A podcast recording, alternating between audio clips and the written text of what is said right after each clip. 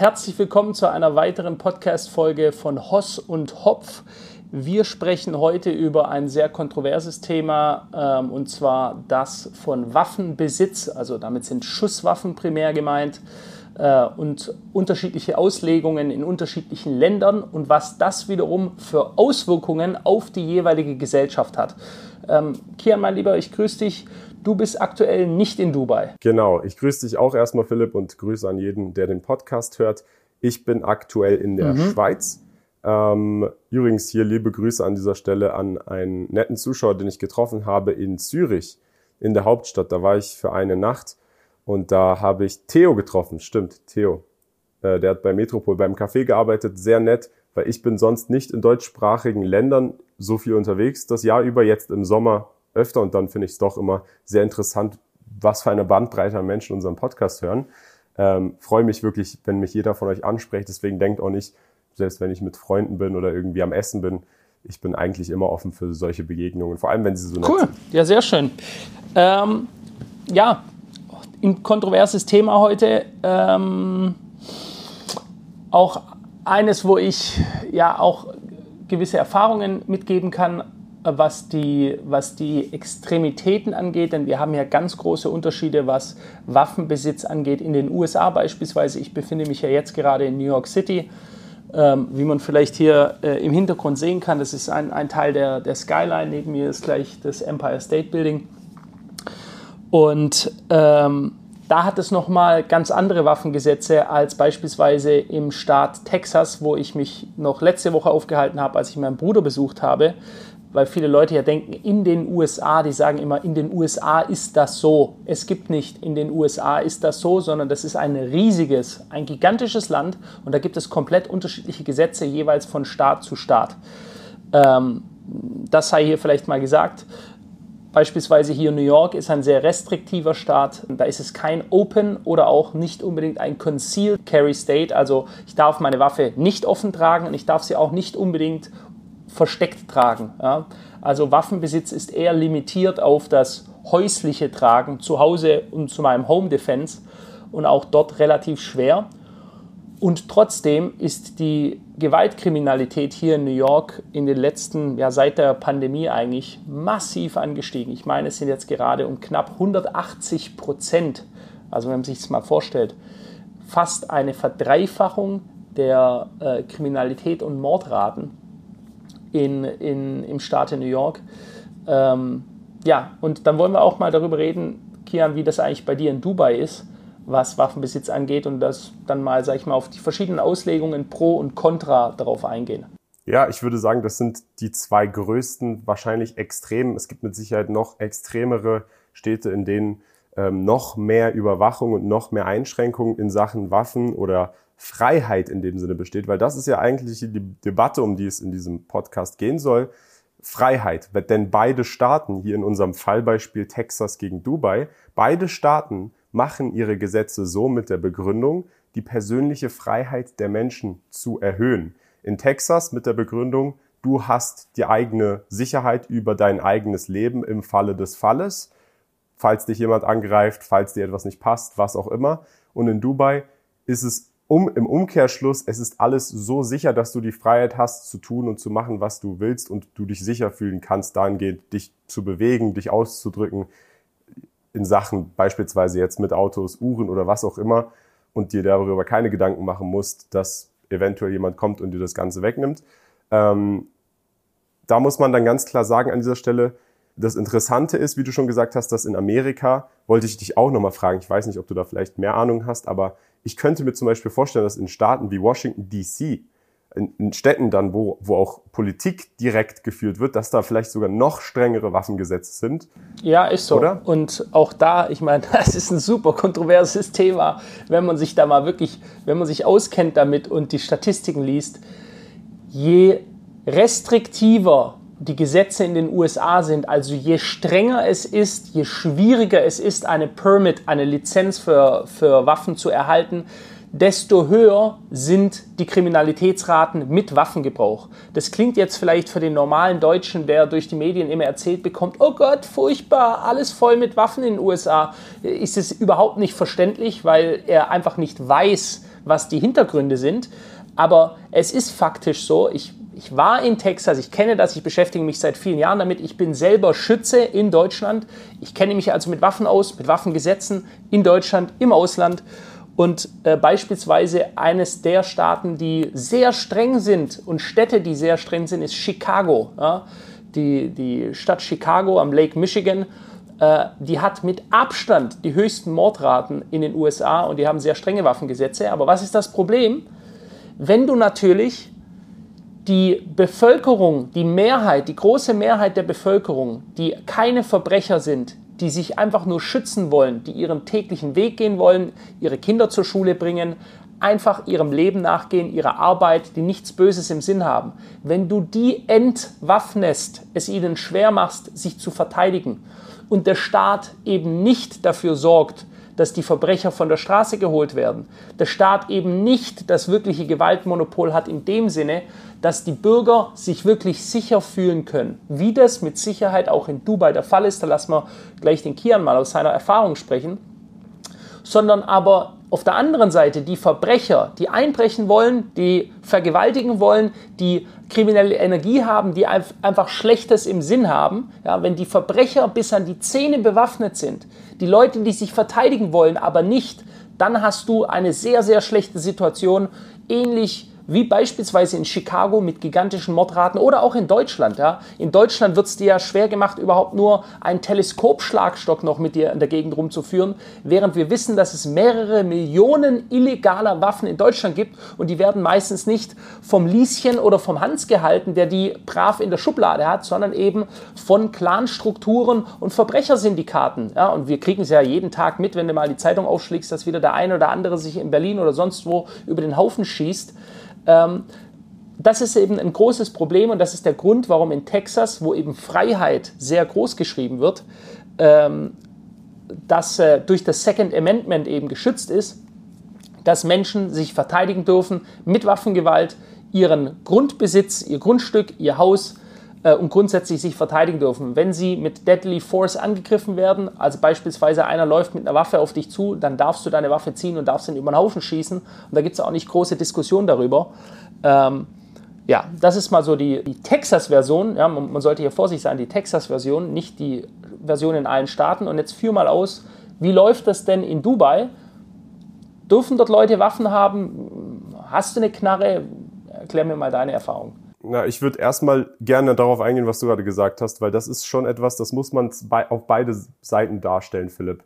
Weil es stimmt, du hast dann im Vergleich zu Bundesstaaten, wo dann jetzt im Nachhinein stärkere Einschränkungen gekommen sind, mehr Waffengewalt, deutlich mehr Waffengewalt, weil du eben das Problem hast, dass du die Schleusen geöffnet hast für alle. Hier sind Waffen für alle. Irgendwann merkst du, oh verdammt, jetzt haben die Kriminellen auch Waffen. Und dann hast du Orte, in denen viele Kriminelle sind und dort sind dann viele kriminelle Aktivitäten mit Waffen. Und dann sagst du plötzlich, nee, äh, jetzt schränken wir das alle, alles ein. Was du dann aber im Endeffekt machst, ist, dass du den Leuten die Waffen wegnimmst, die sowieso nichts verbrochen hätten. Die anderen Kriminellen, denen ist das sowieso egal, die laufen weiter mit den Waffen rum. Und dann hast du diesen, diese Balance-Probleme, dass Menschen, die keine kriminellen Tätigkeiten ausführen, gar keine Waffen mehr haben, weil sie eben dem Gesetzen folgen und die Kriminellen haben die Waffen. Und dieses Ungleichgewicht hat dann das Problem, dass du dann eben diese hohe Kriminalitätsrate hast. Und dann, wenn man dann im Vergleich auf Texas schaut, kann man natürlich sagen, gut, da ist es lockerer, ähm, da gibt's dann weniger solche Fälle, weil die Leute sich verteidigen und weil die Kriminellen wissen, hey, die haben alle auch Waffen. Das heißt, ich überlege zweimal, ob ich mein Absolut. Leben riskieren möchte für, weiß ich nicht, das, den Diebstahl einer Playstation oder so. Aber da muss man trotzdem ganz klar sagen, das ist ein Problem, das sich selbst geschaffen wurde.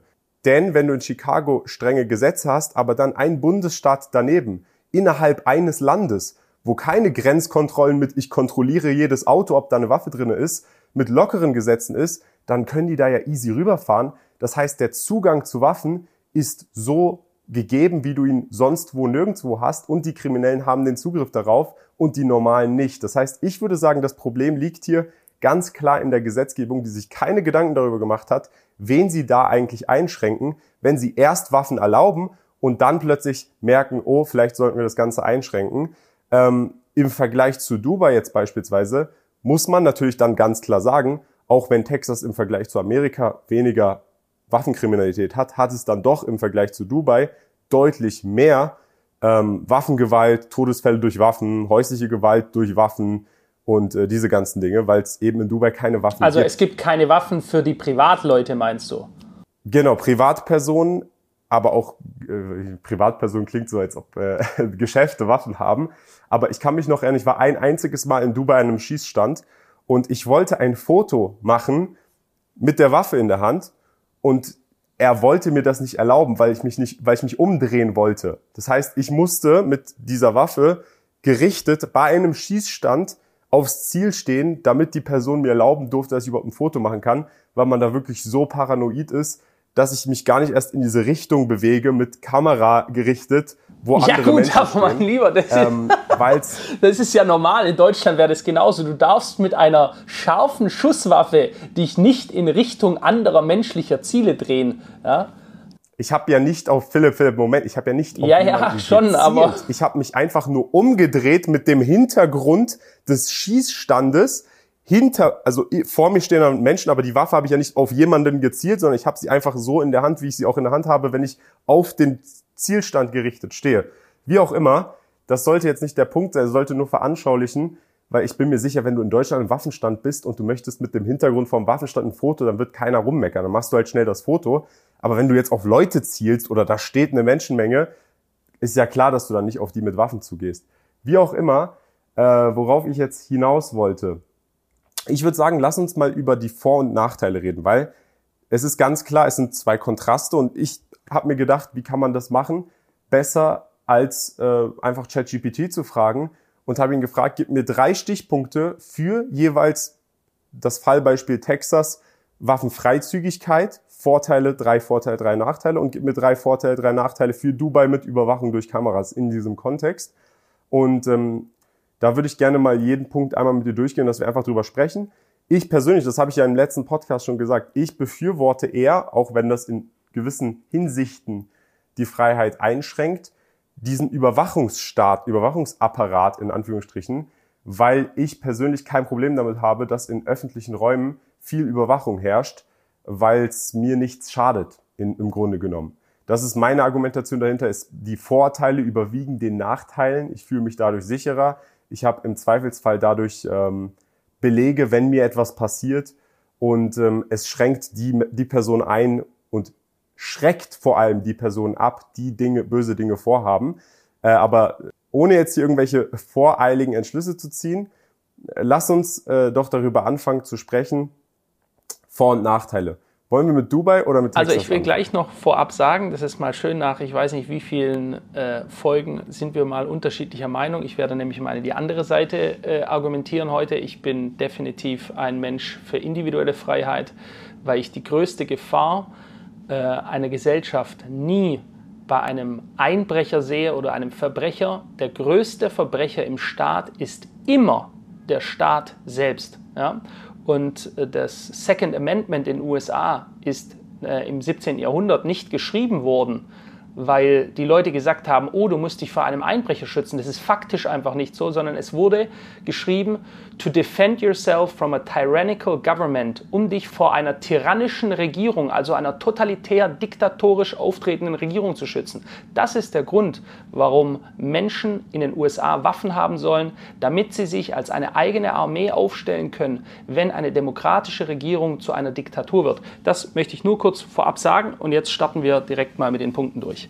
Aber da muss ich auch sagen, auch wenn wir konträrer Meinung sind, das Argument kann ich auf jeden Fall verstehen. Ich kann es verstehen und ähm, ich finde es nur ein bisschen schwer für mich persönlich nachzuvollziehen, weil ich persönlich nicht den Staat, in dem ich lebe, als Feind ansehe. Weil wenn ich ihn als Feind ansehen würde, dann würde ich mir persönlich auch, selbst wenn ich eine M4 bei mir zu Hause hätte und es kommen zehn Soldaten, dann kann ich auch nichts machen, weißt du? Also die werden mich ja dann trotzdem kriegen. Ja, natürlich, aber wenn du 10.000 andere Leute hast oder wie in Texas 8 Millionen andere, die äh, sich als Miliz sehen, dann äh, sieht es schon ganz anders aus. Und deswegen fasst der amerikanische Staat die Texaner nur mit Samthandschuhen an. Ja, und sie trauen sich dort nichts zu machen, weil sie genau wissen, sie hätten eine Armee, die größer ist als die Armee der Vereinigten Staaten, die extrem misstrauisch der Regierung gegenüberstehen, meiner Meinung nach mit Recht äh, weil sie wissen, was für Dinge eben laufen. Aber Kian, das ist ja eine ganz andere Betrachtungsweise. Du in Dubai, das ist ja auch, das ist ja eine Monarchie. Ja? Also auch eine, ich will es nicht Diktatur nennen, es ist eine autoritär auftretende Regierungsform. Aber aktuell, und wie ich das sehen konnte, habe ich die auch nicht als bedrohlich empfunden. Also ich verstehe deine Sichtweise definitiv. Ja? Das ist nachher eine Betrachtungsweise, vielleicht wenn einer gegen die Monarchie ist in Dubai, dann würde er die als Bedrohung sehen und dann muss er wahrscheinlich besser gehen, weil er hätte keine Chance, wenn die kommen, ihn abholen, in den Knast stecken, da bist du einfach weg. Und wir wissen ja, die sind nicht zimperlich äh, bei, äh, bei Kriminalität, also wenn du gegen die Gesetze verstößt. Aber jetzt lass, jetzt lass uns gerne mal mit ChatGPT anfangen und dann diskutieren wir das durch. Genau, also wie gesagt, Texas, Waffenfreizügigkeit, jeder darf seine Waffe bei sich tragen, auch offen.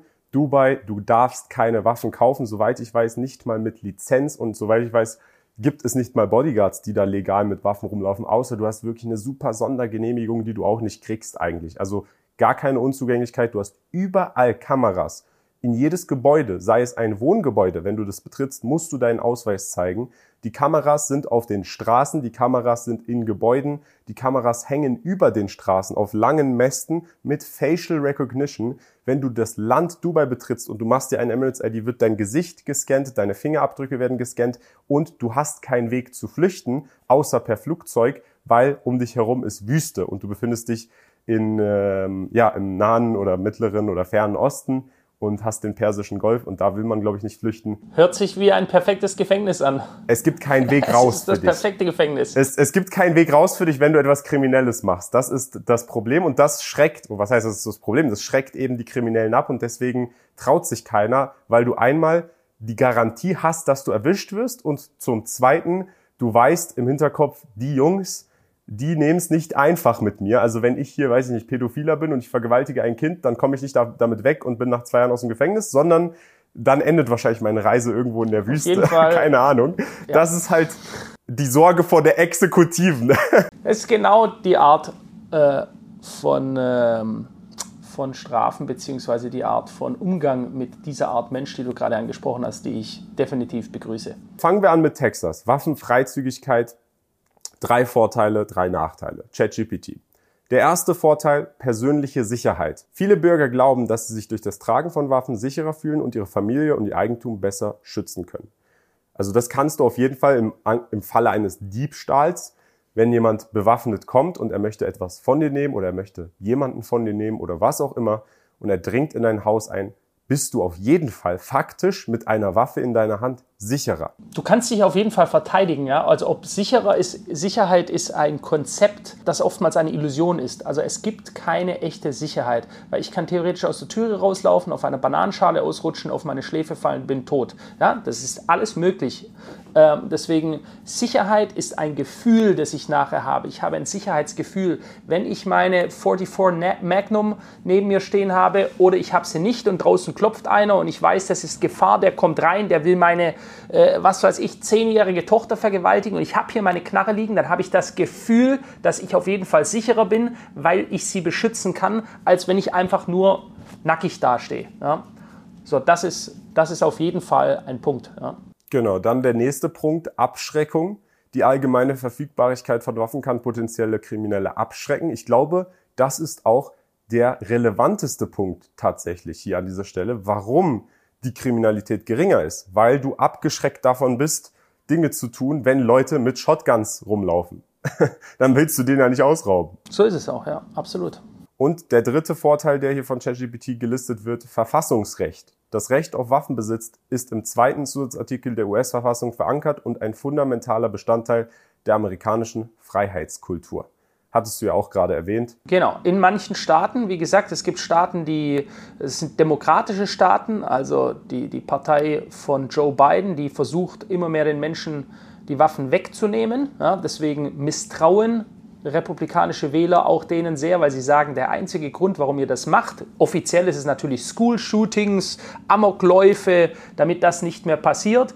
Die sagen aber, ja, ja, genau, schöne Story, lieber habe ich die Gefahr, an einem Amoklauf zu sterben, als dass ich mich nicht mehr verteidigen kann, wenn diese Regierung, die immer übergriffiger wird, immer mehr den Menschen die Rechte wegnimmt, damit ich mich nicht verteidigen kann irgendwann davor, sollte sie sich offen diktatorisch zeigen. Das äh, ist auch, würde ich sagen, es liegt verankert in der, so wie es ChatGPT gesagt hat, in der Kultur auch irgendwo in Amerika.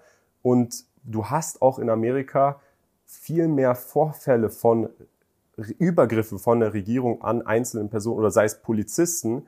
Ähm, sowas hast du beispielsweise nicht in der Schweiz, da wo ich jetzt gerade bin, wo ich jetzt gerade auch überlege, die haben ja auch striktere Waffengesetze als Amerika, ähm, deutlich striktere oder Dubai. Da passiert sowas einfach, also da gibt's diese Vorfälle in Vergangenheit nicht so, würde ich sagen. Ähm, kommen wir aber jetzt zu den Nachteilen, die ChatGPT gelistet hat. Erstens, hohe Gewaltrate. Texas hat eine relativ hohe Rate an Waffengewalt und Todesfällen, einschließlich häuslicher Gewalt und Suiziden, die mit Waffen verübt werden. Ähm, da ist auch die Frage, ne? da ist die Rate relativ in Kontext gesetzt zu was? Zu Chicago ist sie gering, zu Dubai jetzt wahrscheinlich ja, ist sie hoch. Absolut. Zur Schweiz absolut, wahrscheinlich ja. auch immer noch relativ hoch. Und, und es hoch. gibt auch äh, es gibt auch einige Leute, das muss man auch sagen. Mein Bruder hat mir da schon lustige Stories erzählt, wo er noch direkt in Dallas in, im Thompson Hotel, da hatte er quasi Residential Living in einem Hotel und da hat er erzählt, dass ein anderer Nachbar von ihm, der hat sich beim Waffeputzen in sein Bein geschossen und so. Und der ist dann da zwei Monate lang mit einem Gipsfuß in der Gegend rumgehängt. Und jeder hat sich quasi immer ein abgelacht über ihn, weil die wussten halt, du, du Trottel hast äh, deine Waffe nicht entladen und hast dich nicht richtig korrekt verhalten beim Umgang mit einer Waffe. Ja? Äh, und äh, hat sich selber in den Fuß geschossen und so. Da gibt es natürlich definitiv Situationen, die äh, alles hat Konsequenzen, ja. Und das bringt es natürlich mit, wenn du Waffen hast, die sich im Haushalten äh, befinden und du gehst nicht korrekt damit um, du hast sie nicht weggeschlossen und beispielsweise ein Kind spielt damit und er schießt sich dann oder so. Das sind tragische Sachen, aber das sind Konsequenzen dessen einfach, dass es mehr Waffen gibt, ganz klar. Genau, das hast du auch gut gesagt. Und es ist der zweite Punkt auch von ChatGPT, und zwar Unfälle. Es besteht eine höhere Wahrscheinlichkeit für Unfälle, insbesondere wenn Waffen unsachgemäß gehandhabt oder unsicher aufbewahrt werden. Hast du ja gerade erwähnt. Dann der dritte Nachteil, der hier erwähnt wird, Zugang für Gefährdete. Leichter Zugang zu Waffen kann es Menschen mit suizidalen Tendenzen oder anderen psychischen Gesundheitsproblemen leichter machen, sich selbst oder anderen zu schaden. Und das ist, würde ich sagen, auch ein großer Punkt, an den ich denke, wenn ich an Waffen denke. Ich habe einfach keine Lust, das Gefühl zu haben, dass jeder Hans und Peter, der dem einfach seine persönliche Freiheit wichtig ist und der mit einer Shotgun irgendwo rumläuft, theoretisch in jedem Moment, in dem ich in mit unmittelbarer Umgebung bei dieser Person bin, die Kontrolle darüber ob ich lebe oder nicht. Und der kann verrückt sein, der kann heute Morgen schlecht aufgewacht sein oder was auch immer mit dem los ist. Ich will einfach nicht das Gefühl haben, dass Menschen, mit denen ich nichts zu tun habe, die nicht die Regierung sind, die keine Autorität sind, sondern die einfach irgendwer sind, die Kontrolle darüber theoretisch haben, ob ich heute Abend lebe oder sterbe. Und das ist für mich so ein sehr, sehr großer psychischer Punkt. Das ist eine psychologische Sache, das ist aber nicht real. Ein Polizist ist genauso ein Mensch wie jeder andere. Er ist exakt der gleiche Mensch. Der kann genauso ein Problem haben, der kann psychisch gestört sein, der kann durch den Druck, den er jeden Tag erlebt, der viel größer ist als der Druck von irgendeinem Bürohengst, äh, kann der äh, psychisch gestört sein und er lässt dann seine psychische Störung an dir aus, denn er hat somit die Kontrolle über das Leben. Also das sind nachher Punkte, ich verstehe, was du sagst, aber it's only in your head. Ja? ja, aber das ist ja nur in meinem Kopf, wenn der Polizist eine Waffe hat. In Dubai hat ja nicht mal die Polizei Schusswaffen. Okay, ach so, das wusste ich gar nicht. Das ist mir nicht be bekannt gewesen. Nicht mal die Polizei. Nicht mal die Polizei hat in Dubai Schutzwaffen. Die trägt keine Schutzwaffen. Okay, interessant. Also das ist dann quasi so vergleichbar wie Großbritannien. Genau. Also äh, ich weiß nicht mal, ob die ein Messer oder so dabei haben. Ich habe schon öfter situationsbedingt ähm, äh, ja Polizisten gesehen, gesprochen. Ich wurde angehalten das ein oder andere Mal. Und bisher noch kein einziges Mal habe ich einen Polizisten gesehen, der eine mhm. Waffe mit sich getragen hat weder am Körper noch im Auto. Ähm, ich glaube, die dürfen das nicht. Aber nagel mich da jetzt nicht drauf fest. Ja, ja, ja, aber interessant ist auf jeden Fall zu wissen. Sind das jetzt alle Punkte, die du vorgelesen hast? Das waren jetzt die Vor- und Nachteile für Texas Waffenfreizügigkeit. Aber der, der relevanteste Punkt, und ich würde sagen, da, da sprechen wir nochmal auf jeden Fall im Detail drüber, nachdem ich mit den Dubai-Punkten fertig bin, ist den, den du genannt hast, ähm, weil es dieses Misstrauen, beziehungsweise ja, Misstrauen in die Regierung und sich darüber zu, zu beschützen, das ist, glaube ich, nochmal ein großer Punkt, über den wir vielleicht noch sprechen sollten. Es gibt ja Leute, die sagen einfach, die, die Waffennarren sind oder so, ja, und die argumentieren einfach, ich will Waffen haben oder so. Darum geht es mir überhaupt nicht, sondern ich habe mich sehr eingehend mit dieser Thematik beschäftigt, weltweit, weil ich sehe einfach mal wieder, wie argumentiert wird und es wird gerade in Ländern und in Staaten, die die Kontrolle über die Gesellschaft verlieren, bewusst argumentiert, weil die Leute dann den höheren Wunsch haben, Waffen zu haben, weil der Staat seinem Gewaltmonopol, seiner Aufgabe, die Bürger zu schützen, nicht nachkommt. Er kommt ihnen nicht nach. Und gerade dort wollen sie die Bürger am meisten entwaffnen. Gerade an den Orten, wo sie die Kontrolle verlieren, weil sie wissen, sie wollen nicht, dass die Bürger es selbst in die Hand nehmen. Sie sagen, wir sind Versager, wir können es nicht, wir machen es nicht. Können ist eine Frage, wir machen es nicht. Gleichzeitig wollen wir nicht, dass die Bürger es selbst in die Hand nehmen. Ja, und das ist ein großes Problem. Ich sage dir jetzt mal ein Beispiel, ähm, das zeigt meiner Meinung nach, dass eine entwaffnete Gesellschaft eben nicht ungefährlicher ist. Ja? Ein ganz klares Beispiel. Ich würde mich da auch mit jedem der mal da gerne äh, ein Streitgespräch oder eine Diskussion führen würde, wenn wir da mal jemanden einladen oder so, da nehme ich es gerne mit jedem auf. Beispielsweise Großbritannien. In Großbritannien haben wir sehr, sehr strenge Waffengesetze. Ja? In Großbritannien haben selbst die Bobbys, die Bobbys sind die, die Polizisten in London beispielsweise, die tragen normalerweise keine Waffen. Also die haben so einen langen Knüppel, aber die haben keine Schusswaffe. So, die Welthauptstadt die Welthauptstadt der Messerstechereien ist Newcastle in England. Warum ist das so? Es gibt wenig Knarren, somit haben die Leute eben keine Schusswaffe, um sich über den Haufen zu schießen, aber weil sie feindselig sind, weil es dort Gangs äh, ohne Ende gibt, ja, die Gangs sind unter, muss man auch so sagen, der schwarzen Bevölkerung Großbritanniens, wie auch hier in, in der mexikanischen Bevölkerung und der schwarzen Bevölkerung in den USA. Das ist Fakt einfach. Ja. Äh, und hier knallen sie sich halt mit der Maschinenpistole ab oder mit sonst einer Schusswaffe, die sie haben. Und in Großbritannien, da kannst du dir sämtliche Dokumentationen anschauen. Ich weiß es, von Freunden, die in London leben, die sagen, wie gefährlich das geworden ist. Alle haben sie große Messer dabei, die Jugendlichen, und stechen sich gegenseitig ab. Und zwar ganz massiv. Lest es bitte selber nach, glaubt mir nicht, schaut selber. Newcastle, Welthauptstadt der Messerstechereien, Messermorde jeden einzelnen Tag in den Außenbezirken von London. Messermorde jeden einzelnen Tag. So, dann hat der Typ halt keine Knarre, kommt her und knallt dich ab, wie es jetzt vielleicht hier irgendwo in der Gegend ist, sondern der holt sich sein Küchenmesser raus, das er noch zehnmal leichter bekommen kann, als du eine Waffe selbst in Texas bekommen kannst. Du gehst hier in irgendeinen Laden rein, ja, für, ähm, für Hausbedarf, wo du dir genauso dein Waschmittel kaufen kannst, dann kriegst du ein Küchenmesser. Ja, Küchenmesser werden wahrscheinlich auch nie verboten werden. So, aktuell auf jeden Fall nicht. Ja? Du kannst dich also jederzeit bewaffnen und dann laufe ich auf dich zu und ramme dir ein Messer in den Hals. Dann ist die Wahrscheinlichkeit, dass du stirbst, mindestens genauso groß wie bei einer Schusswaffe. Ich meine sogar größer, weil bei einer 9 mm, die kann euch durchschießen, da gehst du raus, aber den Wundkanal, den äh, ich dir reiße mit einem großen Küchenmesser, dass ich dir letal irgendwo in dein Herz reinramme oder dir die Kehle durchschneide, da bist du einfach weg vom Fenster. Und äh, das zeigt mir eines, Kian, es geht nicht darum, ob es viele oder wenige Waffen gibt.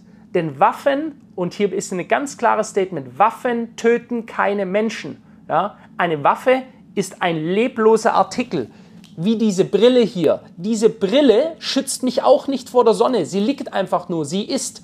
Erst wenn ich sie anziehe und ich setze sie mir auf mein Gesicht drauf, jetzt habe ich einen Schutz vor der Sonne. Und eine Waffe, eine Schusswaffe in dem Falle, die liegt einfach nur da, die macht gar nichts. Erst wenn ich mich als Mensch bewusst entscheide, diese Waffe in die Hand zu nehmen, sie zu laden, sie zu entsichern und abzufeuern, dann habe ich eine bewusste Entscheidung getroffen beispielsweise auf jemanden zu schießen, dann bin ich es, der Mensch, der jemanden getötet hat. Ja, es sind Menschen, die führen Kriege, es sind Menschen, die nutzen dieses Instrument, eine Waffe, was genauso auch genutzt werden kann, um auf den Schießstand zu gehen. Da ist keine Gefahr für jemand anderen da, sondern man macht es entweder sportlich oder man macht es in einer Bad Intention. Und wenn ich eben gestörte Gesellschaften habe, und das ist es, was wir heutzutage haben, wir haben zutiefst gestörte, feindselige, geistig kranke Gesellschaften und diese werden sich, egal mit welchem Mittel, und wenn sie nachher nur noch irgendeinen Löffel haben wie ein Knast, dann spitzen sie den Löffel an, bis der irgendwann so scharf ist, dann gehen sie damit auf zu. Wir sehen das in US-Gefängnissen, aber auch in britischen Gefängnissen und in deutschen immer mehr Egal was, ein Besenstiel wird genommen, angespitzt und dem anderen äh, reingerammt. Es ist also nachher nicht die Waffe, es ist die Gesellschaft. Wenn die Gesellschaft nicht gesund ist, dann hast du Kriminalitäten, dann werden die Leute alles zu einer Waffe machen, um gegeneinander loszugehen. Da muss ich ganz klar sagen, Philipp, es ist ein valider Punkt, aber hier ist auch die Ansichtsweise sehr, sehr kontextrelevant, denn ich würde sagen, es ist ein Trugschluss zu denken, weil du sagst richtigerweise, und da stimme ich dir vollkommen zu, es liegt an der Gesellschaft. Die Gesellschaft ist dort verpestet, verseucht und deswegen kommt es zu diesen Messermorden.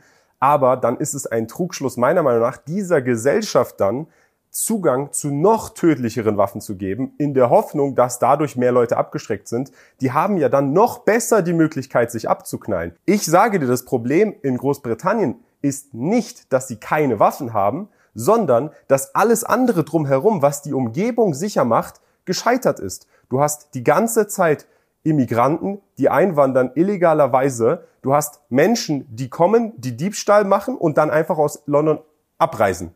Und die Gesetzgebung unternimmt nichts dagegen. Das heißt, es kommen immer mehr Leute, immer mehr Leute, die mit dem Ziel da ankommen, um Unfug zu treiben, um Leute auszurauben und auch wieder davonkommen, weil sich das natürlich dann eben rumspricht, hey London, da sind so viele Reiche die ganze Zeit und man kann da halt easy Sachen klauen und du kannst jemandem eine Uhr abziehen mit einem Messer und dann einfach abreisen mit dem Flugzeug und nichts passiert. Also wenn du den Leuten die Waffen wegnimmst und dann im gleichen Moment aber ein unsicheres Umfeld ermöglicht, die Polizei, keiner hat Angst vor der Polizei, es gibt keine Kameras, du kannst nicht wirklich feststellen, wer was gemacht hat, die Gesetzgebung ist zu langsam, das heißt, bis da dann irgendwann ein Beschluss kommt, dass irgendwer nicht mehr einreisen kann, ist er schon sechsmal ein- und ausgereist und hat schon sechs Leute umgebracht oder sechs Uhren geklaut. Du musst diese Stellschrauben auch berichtigen, damit du dann am Ende ein sicheres Umfeld schaffen kannst, in dem so etwas nicht passiert.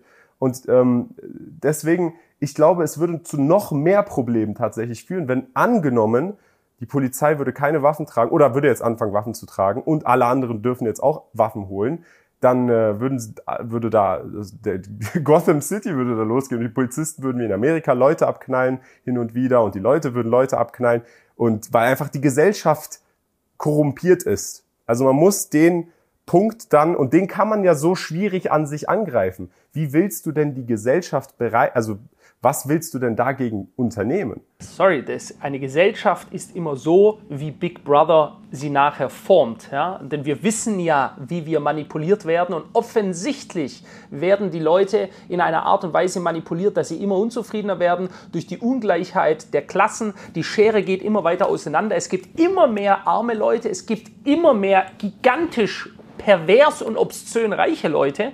Ähm, lass mich doch aber äh, ganz kurz da zurückkommen. Du hast gerade ein gutes Argument gebracht. Ja?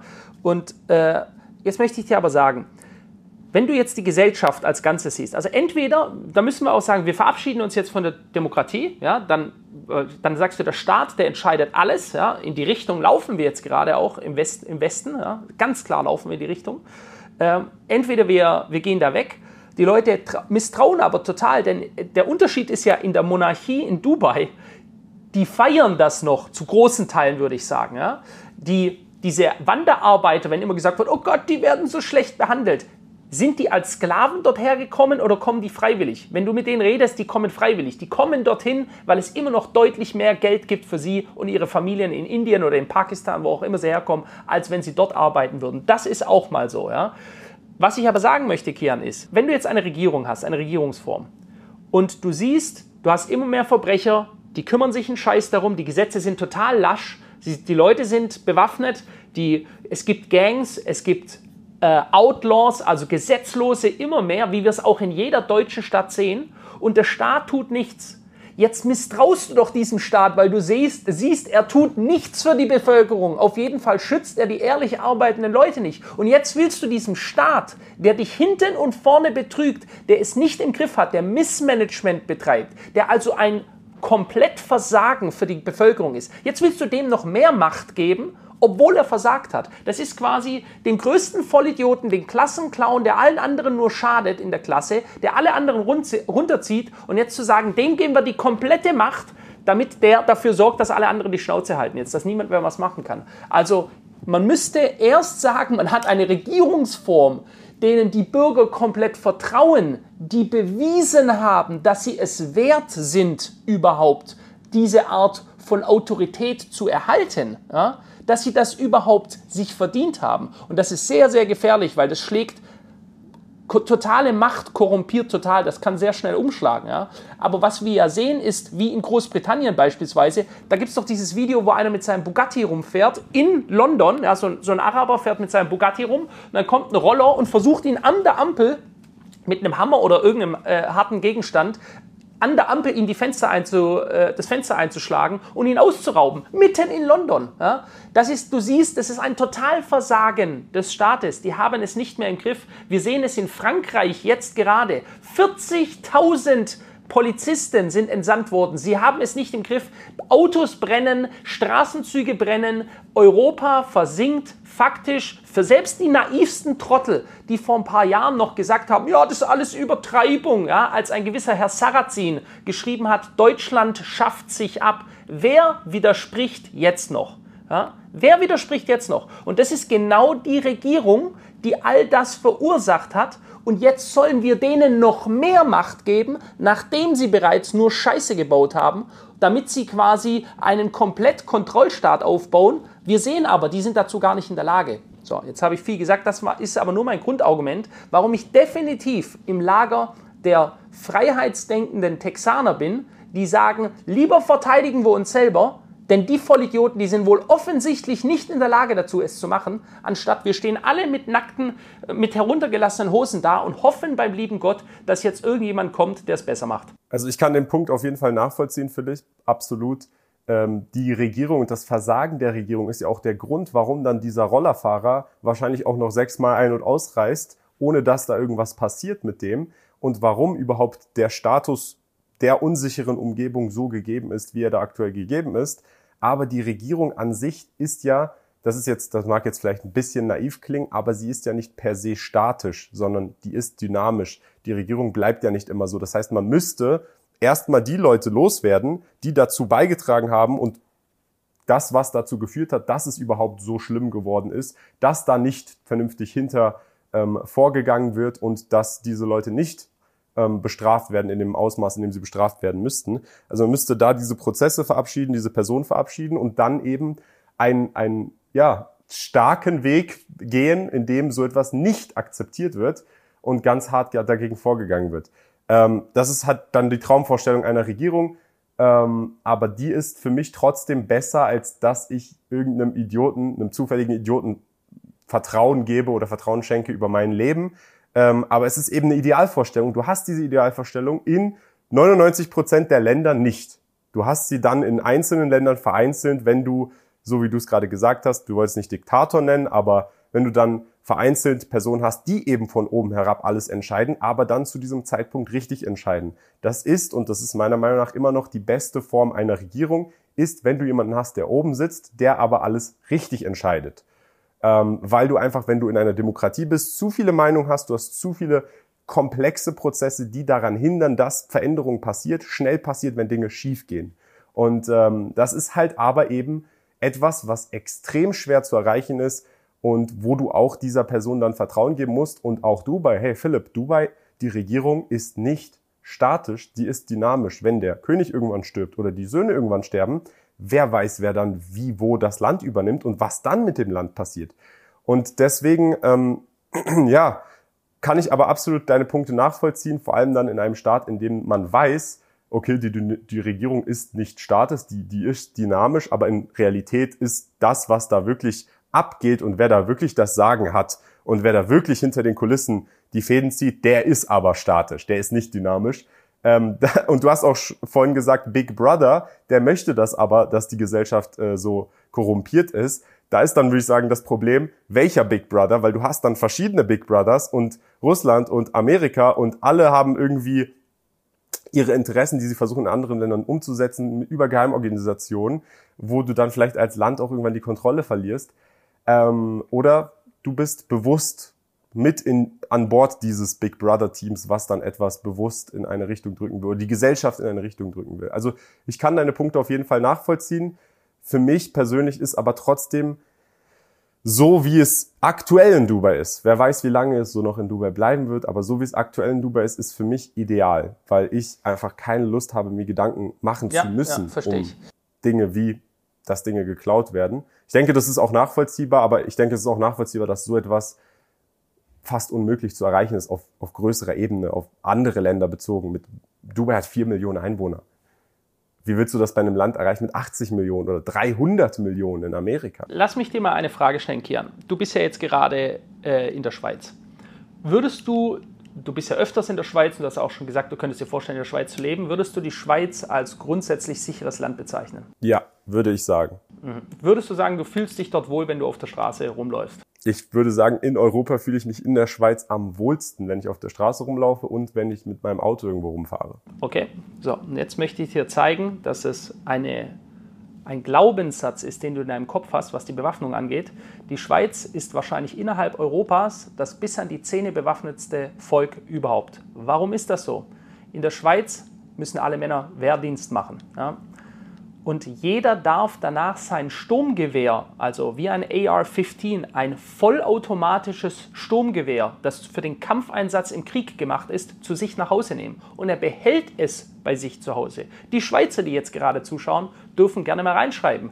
Die, die Wehrdienst gemacht haben, haben ihr Sturmgewehr zu Hause. Das, das heißt, die Schweizer Bevölkerung ist an sich bis an die Zähne bewaffnet. Warum ist das so? Übrigens auch hier wieder, Grüße gehen raus, letzte einzige wahre Demokratie auf diesem Planeten, wo es den Volksentscheid gibt in der Schweiz, wo die Schweizer mitentscheiden, wird ja von allen großen deutschen Parteien, außer einer, die aktuell extrem an Zuwachs äh, zunimmt, wird sie abgelehnt. Ja, die Volksabstimmung nach Schweizer Vorbild, dass jeder Bürger selbst mitentscheiden kann. In der Schweiz gibt es sehr, sehr viele Waffen, sehr viele vollautomatische Kriegswaffen zu Hause. Aber was du nicht hörst, ist, dass ständig irgendwelche Schweizer Gangs, die Engadiner Berggang gegen die St. Gallener Gang kämpft oder so, ja?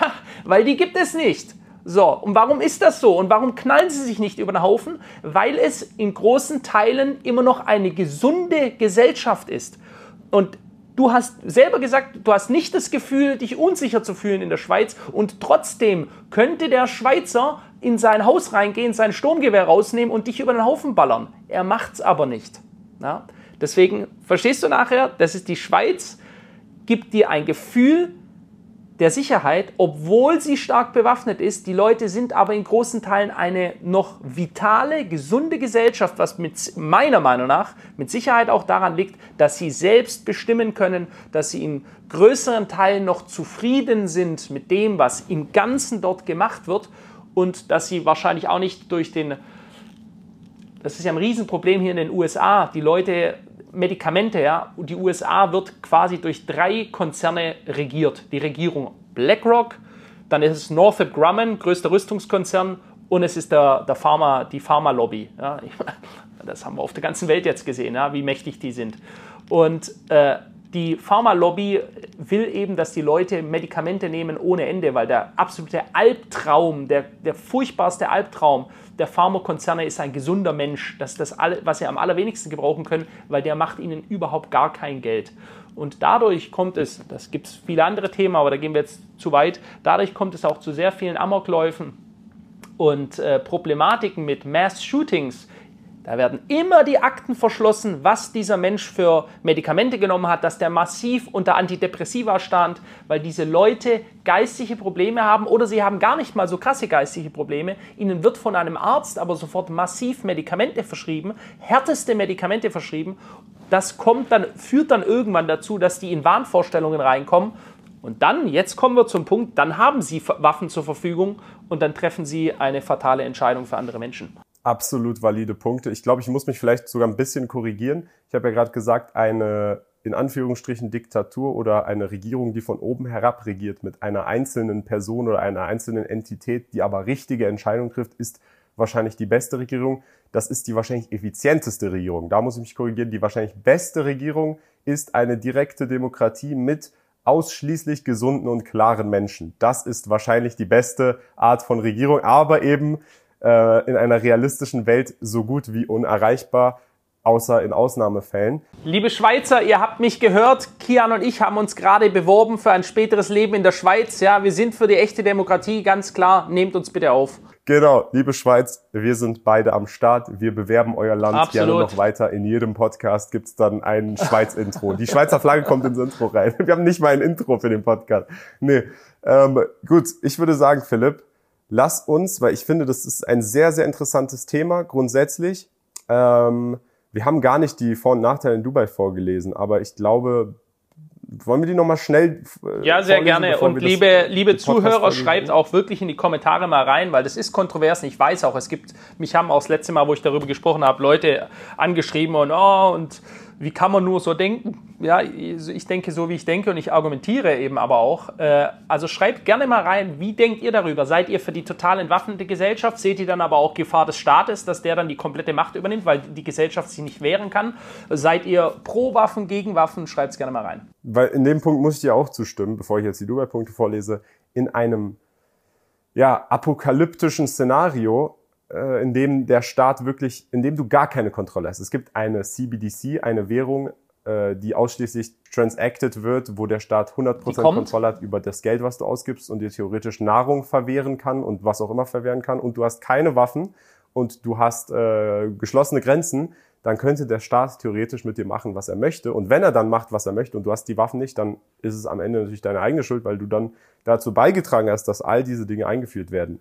Und all diese Dinge, die im ersten Moment äh, ja, Überwachung mit sich bringen und am Anfang Sicherheit versprechen, können missbraucht werden in die Richtung, in die äh, ich das gerade gesagt habe. Und diesen Punkt verstehe ich absolut. Ähm, nur für mich ist das eine Welt, also in so einer Welt, ich weiß nicht, ich möchte nicht in so einer Welt ich leben auch nicht. wollen, in der ich wirklich, es ist vielleicht aber eben, und das ist, das muss dann jeder für sich selbst erkennen, ob das eben die Welt ist, in der wir leben. Wie auch immer, Dubai, Überwachung durch Kameras, Vorteile, Nachteile. Erstens, Verbrechensprävention. Kameras können Kriminelle abschrecken und dazu beitragen, Verbrechen aufzuklären. Das heißt, dadurch, dass du die ganzen Kameras hast, traut sich erstmal weniger äh, überhaupt jemand was zu machen, weil er weiß, ich werde auf jeden Fall gecatcht. Zweitens, öffentliche Sicherheit. In Krisensituationen können Kameras bei der Koordination von Rettungsdiensten helfen. Das stimmt. Äh, als ich in Dubai neu eingewandert bin, habe ich mich mit einem Uhrenhändler unterhalten, habe gefragt, ey, ihr habt eure Uhren hier alle offen, äh, habt ihr nicht Angst, dass hier irgendwann irgendwer einen Coup macht und das ist ein bisschen raffinierter und die hauen halt mit diesen Uhren im Wert von Millionen ab. Und dann hat er gesagt, und das war ein Local, der, hat, der ist in Dubai geboren und groß geworden, hat gesagt, es, es gibt nur drei oder zwei ähm, Fälle, in denen wirklich größere Coups passiert oder versucht worden sind. Und in beiden Fällen hat die Dubai-Polizei diese Verbrecher innerhalb von weniger als 24 Stunden gefangen.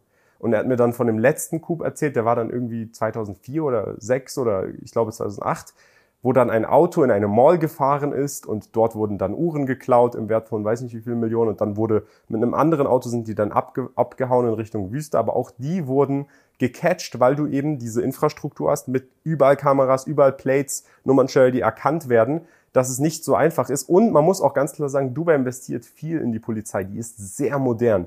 Die haben sehr, sehr viel Mann, die haben sehr, sehr moderne 24-7 ähm, ja, Büros ähm, die ist deutlich fortgeschrittener als die Polizei in Deutschland beispielsweise, was Technologie angeht. Ähm, also das zu dem Punkt. Sehe ich auch so. Also nochmal, ich bin per se Dubai als Stadt nicht abgeneigt. Ich war selber dort. Ich stehe auf Sicherheit. Ich finde das alles gut und ich, äh, ich gehe auch mit dir überein. Ganz klares Wenn. Wenn eine gute Diktatur, ein gutes autoritäres System da ist, in place, dann ist das immer effektiver oder dann ist es das effektivste System. Das ist gar keine Frage. Ja. Ähm, und aktuell, das muss man auch ganz klar sagen, aktuell ist es für die meisten Leute, die empfinden das als keine Bedrohung, die, äh, die äh, Regierung äh, der Emirate aktuell. Für die meisten Leute, die auch bewusst herkommen, es strömen ja Leute rein. Ja, ich habe das auch nicht als Bedrohung empfunden. Ich habe mich aber auch nicht hingestellt und die offen kritisiert. Ja, wohlgemerkt auch. Aber ganz klar, es alles hat Positives und Negatives und eine Totalüberwachung, wenn sie korrekt umgesetzt wird zum Wohle der Bürger. Wenn das der Fall ist, das ist bei uns hier in Westeuropa definitiv nicht der Fall, möchte ich auch ganz klar sagen. Ähm, wenn das so ist, dann ganz klar äh, ist es ein effektives System. Genau, da kommen auch gleich die Nachteile. Erstmal noch der dritte Vorteil, der von ChatGPT genannt wurde, Gerechtigkeit. Videoaufnahmen können als Beweismaterial in Gerichtsverfahren dienen. Und da habe ich auch viele Stories wirklich aus Bekannten, die in Dubai gewohnt haben, die dann bei Autounfällen die Videomaterialien bekommen haben und dann beweisen konnten, dass es nicht ihre Schuld war, wo dann ein Taxifahrer von hinten reingefahren ist oder so. Das ist eben auch ein Vorteil, den man potenziell hat, wenn du diese Aufnahmen überall hast. Kommen wir aber zu den drei Nachteilen. Erstens, Datenschutz. Das permanente Filmen kann die Privatsphäre der Menschen beeinträchtigen und wird oft als Eingriff in die persönlichen Freiheitsrechte gesehen. Ähm, das muss jeder für sich selber wissen, wie er das empfindet in öffentlichen Orten, dass dort theoretisch, ich meine, es ist ein öffentlicher Ort, du sitzt in einem Café, da sitzen auch andere Menschen, die theoretisch deine Privatsphäre sehen, aber dass dort auch Kameras sind und dass potenziell das, was du dort machst oder das, was du dort besprichst, aufgenommen werden kann und potenziell auch irgendwo gesichert wird. Das muss jeder für sich selber wissen, inwiefern er das als Eingriff in seine persönliche Freiheit sieht. Hält dann das, was dann, du gerade genannt hält hast, hält das Philipp. dann davon ab, in der Nase zu popeln, Kian? Nee. Das ist mir komplett egal. Ich popel vielleicht dann sogar noch bewusst in die Kamera, weil ich weiß, das sieht dann irgendwer äh, und mache mich drüber lustig. Aber gut, zweitens, das hast du gerade erwähnt, Missbrauchsgefahr. Überwachungsdaten können missbraucht oder gehackt werden, aber missbraucht, das wird jetzt nicht genug ausgeführt. Das wird jetzt im dritten Punkt dann ausgeführt. Überwachungsstaat. Ein hoher Grad der Überwachung kann ein Gefühl der ständigen Beobachtung erzeugen, was Stress und Angst auslösen kann und eben missbraucht werden kann vom Staat selbst. Absolut ist so. Das, ist, das ist alles immer die Frage nachher, das ist, äh, was will man und wo ist man. Theoretisch und das darf man nicht vergessen, Kian. Du hast ja angesprochen mit CBDCs, also äh, Central Bank Digital Currencies, Digitalbankgeld, das jegliche Freiheit der Menschen wegnehmen wird. Das ist einfach Fakt. Bargeld ist Freiheit. Und ähm, wenn theoretisch in Dubai mal ein Regime Change ist oder so, dann können die diesen Laden so dicht machen wie vielleicht sonst nur noch Nordkorea auf der Welt. Und Nordkorea ist digital lange nicht so gut aufgestellt. Die haben halt einfach Mannstärke und sind noch zehnmal brutaler. Äh, aber theoretisch, wenn die irgendwann mal sagen, ähm, ab morgen wird jetzt das durchgesetzt und du sagst, nee, da habe ich keinen Bock drauf, so, dann bist du denen ausgeliefert. Ja, das darf man nicht vergessen, einfach, das ist jetzt alles noch gut und hoffen wir, dass äh, die äh, da unten für die meisten Menschen eine wohlwollende Ausrichtung haben mit sehr liberalen, äh, sehr liberalen Wirtschaftsgesetzen. Du kannst dort so super toll wirtschaften, du musst keine Steuern zahlen und so weiter. Ja? Viele gute Sachen. Ähm, und hoffen wir, dass hier im, im Westen die Regierungen nicht weiter an Autorität zunehmen und ihre Machtfantasien, die ganz klar der Mehrheit des Volkes ich, ich meine sogar, sie bringen niemandem was. Ja? Egal zu welcher Minderheit auch du auch gehörst. Es ist für alle keine schöne Situation mehr. Die Leute, egal wen du ansprichst in Deutschland, wer jubelt denn noch und sagt, oh, das ist ja wunderbar hier. Ja? Es ist ein Konflikt nach dem anderen. Wir sehen jetzt, wie schon vorher angesprochen, in Frankreich, dass dort quasi die Gesellschaft auseinanderfliegt. Da brennen ganze Städte. Ja? Und die Polizei kriegt das mit, wenn du mal 40.000 Polizisten hast, die die Situation nicht in den Griff kriegen in mehreren Tagen, dann weißt du wirklich, was los ist. Und das ist ein unschöner Vorbote, den wir sehen, den wir, da lege ich mich absolut fest, den wir in zunehmendem Maße immer mehr in unseren westlichen Gesellschaften in den nächsten Jahren sehen werden. Ich finde ein sehr, sehr guter Abschlusspunkt für diesen Podcast. Vielleicht auch ein Podcast-Thema, über das wir sprechen sollen diese Unruhen in Frankreich, in welche Richtung geht das Ganze? Da muss jetzt, äh, oder beziehungsweise jetzt aktuell ist der Stand, dass sie kurz davor sind, einen Ausnahmezustand aufzurufen wegen den eigenen Leuten, ähm, was absolut verrückt ist. Und wenn man sich anschaut, es gibt ja so Karten, wo dann sichtbar ist, wo überall in Frankreich es gerade brennt. Und wenn man schaut, was in Marseille gerade abgeht, das fühlt sich an, als ob das, weiß nicht, Gotham City aus Batman ist. Ähm, und es ist dann aber Frankreich und du hast dann beispielsweise Monaco oder Cap Ferrat oder weiß ich nicht was, Cap Dale oder Antibes, wo dann Jeff Bezos 500 Millionen Boot steht und das ist dann zwei Stunden mit Auto entfernt, denkst du dir auch, Alter, was ist das für eine verrückte Welt? Ähm, vielleicht auch mal ein interessantes Thema für einen Podcast, Leute. Sehr ausführlicher Podcast heute, aber ein sehr, sehr spannender und interessanter und ich glaube auch sehr interessant und spannend anzuhören, vor allem, weil wir mal unterschiedliche Meinungen vertreten haben. Ähm, deswegen, Leute, Philipp, hast du noch irgendwas abschließend zu sagen? Nö, war gut. Ist, glaube ich, der längste Podcast, den wir bisher gemacht haben. Kann, ja, oder haben wir in Personen einen längeren gemacht, aber nee, kann sein. Ist, glaube ich, der längste, den wir gemacht haben. Alright, hat Spaß gemacht. Liebe Alles Grüße klar. aus New York, Kian. Liebe Grüße an dich, an alle Zuschauer. Bis dann. Ciao.